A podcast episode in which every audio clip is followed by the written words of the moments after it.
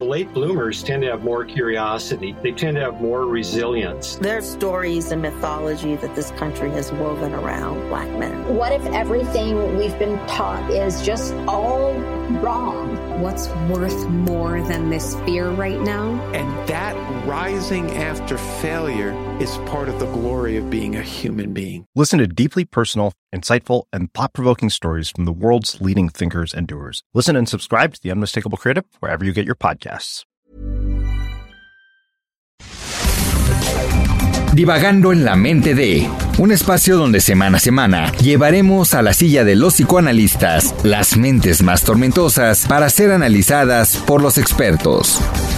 Con Rocío Arocha, Ruth Axelrod y José Estrada.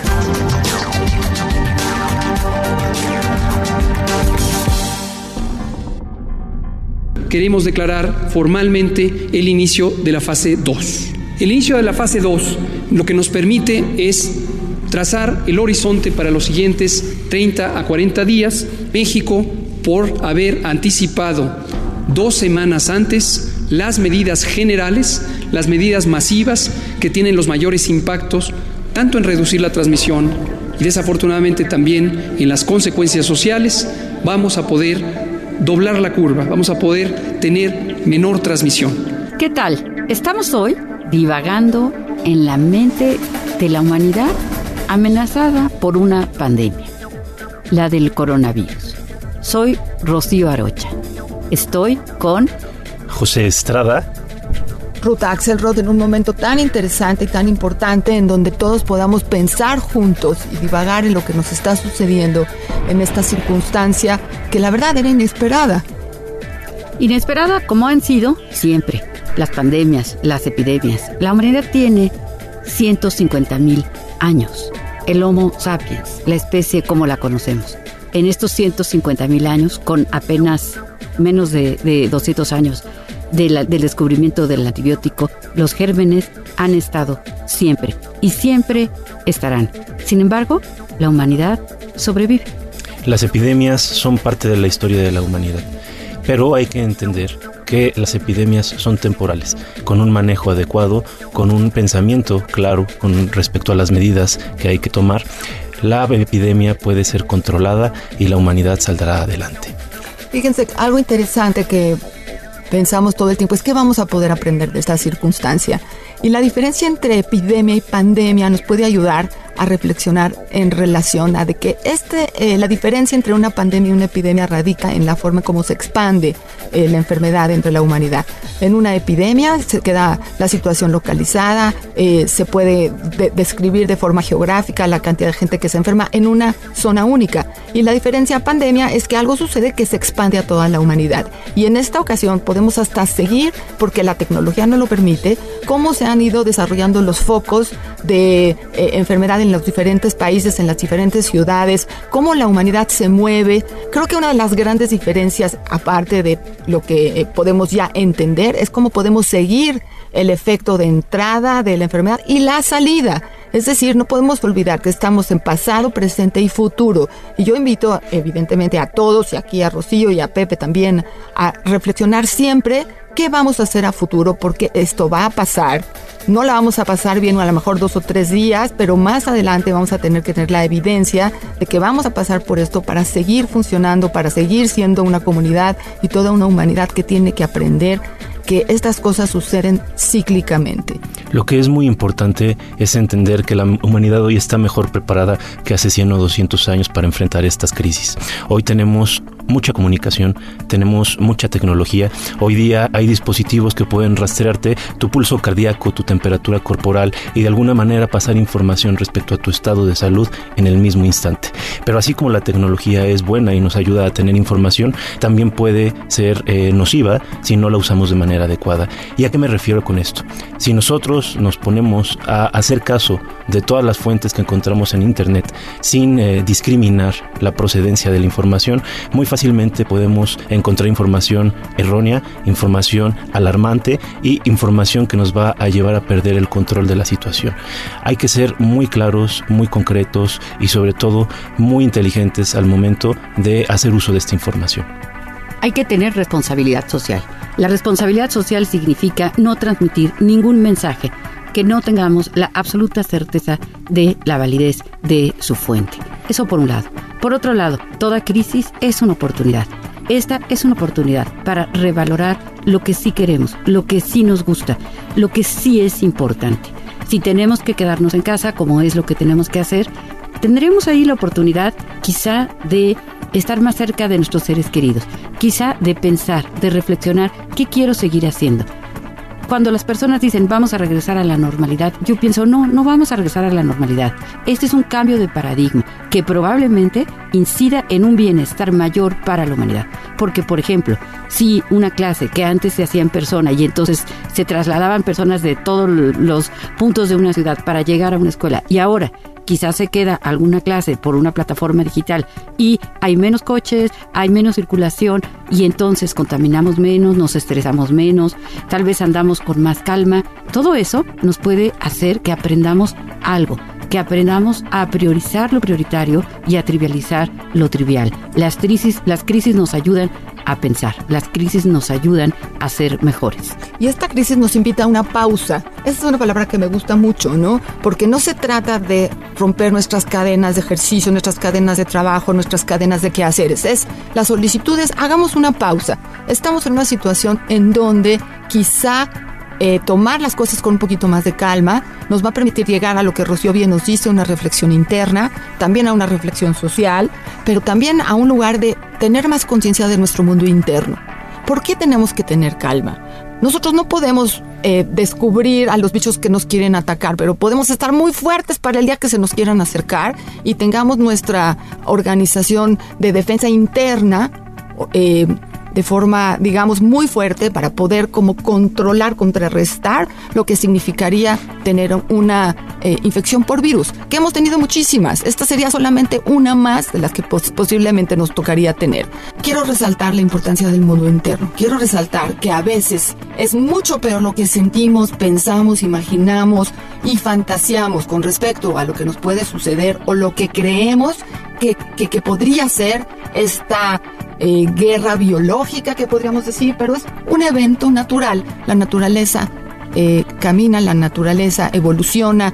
Todos los seres que estamos en la Tierra tenemos derecho a ir para adelante o para atrás y en este momento nuestra humanidad tiene que tener la conciencia serena, la reflexión, la calma, eh, la posibilidad de no entrar en pánico, de usar el miedo a nuestro favor, el miedo sano, que nos permite prevención, que nos permite cuidarnos a nosotros, cuidar a los nuestros, tener una limpieza excesiva, estoy de acuerdo, ¿no? Por ahí los que somos medio obsesivos vamos a estar felichotes de que ahora sí es lo que se requiere, pero al ratito, dos, tres días vamos a tener que regresar a, a posiciones donde la obsesión no sea lo más importante, sino el orden interno, la claridad, estar tranquilos para tomar decisiones correctas. Las crisis representan oportunidades y muchas veces en un momento de crisis lo que sucede es que perdemos la cabeza. En realidad, la crisis es un momento para sostener bien la cabeza y tener un pensamiento claro. Tenemos información suficiente para saber cómo prevenir el coronavirus. Tenemos información suficiente para cuidar a todos aquellos que queremos. Lo que es muy importante es tomar las precauciones necesarias, no saliendo del hogar, teniendo la higiene adecuada, tomando todos aquellos pasos, siguiendo todos aquellos pasos que nos han dicho que nos pueden llevar a prevenir la enfermedad. Después de todo, la humanidad ha pasado por crisis similares o más agudas que esta en distintos momentos de su historia. Lo que sí es una realidad es que hoy, con toda la tecnología, con la información, la humanidad está como muy al tanto de los brotes que hay en todo el mundo y sí es muy alarmante. Creo que es muy importante no caer en esta situación tan humana que se da con cada crisis, ¿no? Estos fenómenos cataclísmicos y estos pensamientos de fin del mundo que nos llevan a no tomar las medidas adecuadas, ¿no?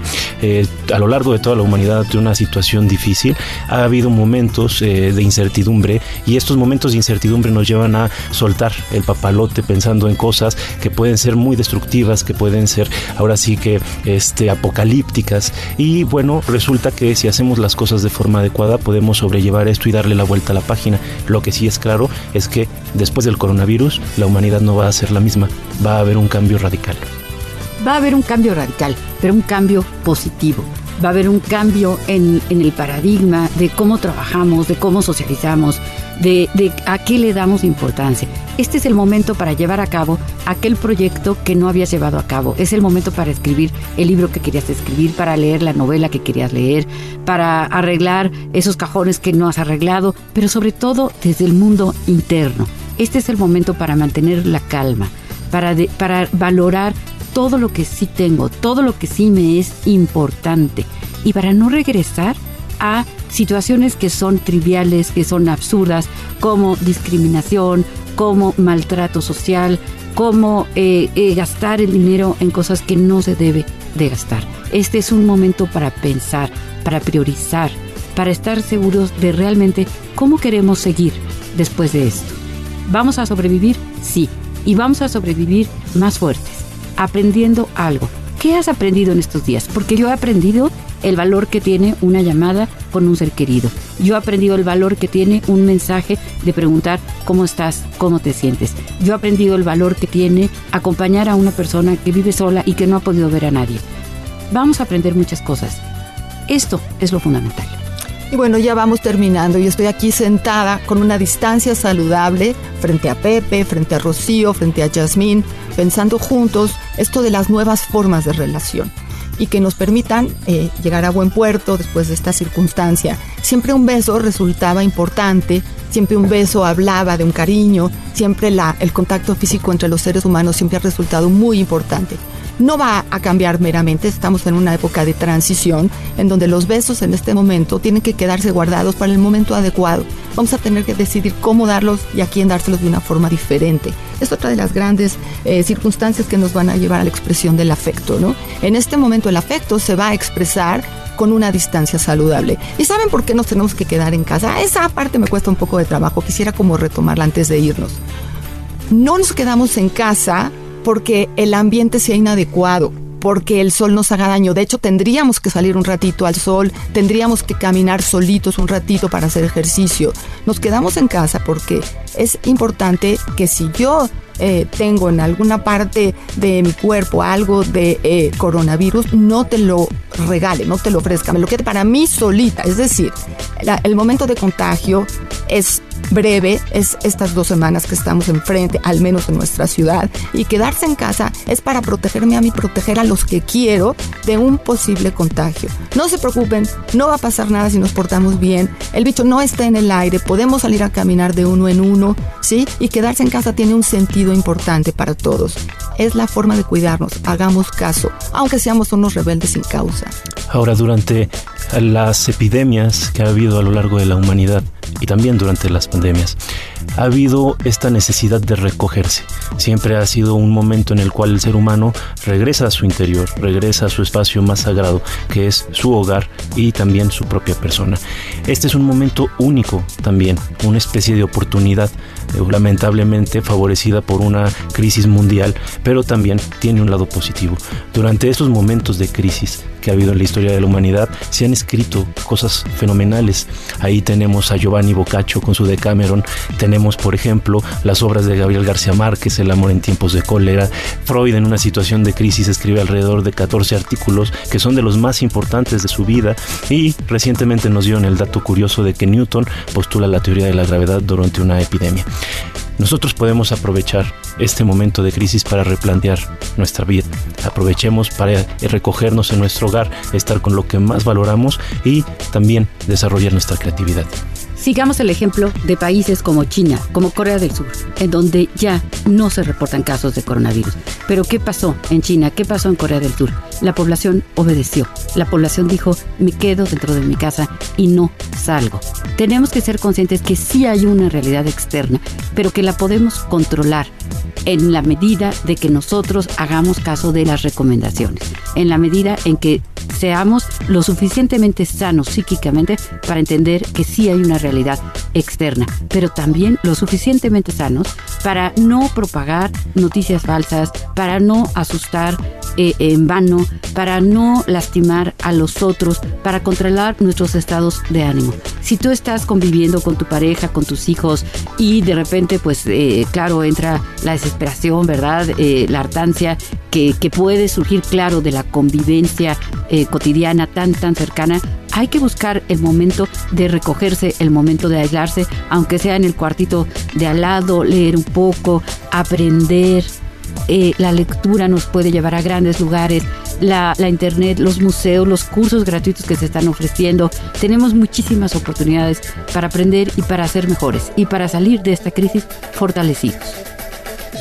Nos vemos pronto, cuidémonos, vale la pena salir de esto con un poquito más de profundidad sobre quién es cada uno de nosotros y en esta situación todos para uno, uno para todos.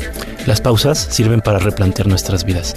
Independientemente de la situación de tensión y de angustia que estamos viviendo, podemos aprovechar esta pausa como una oportunidad para replantearnos. Fue un placer estar con ustedes. El silencio, la pausa, todo esto ayuda a la creatividad. Seamos creativos. Te esperamos cada semana en un episodio más de Divagando en la mente de a través de todas las plataformas de streaming por El Heraldo de México.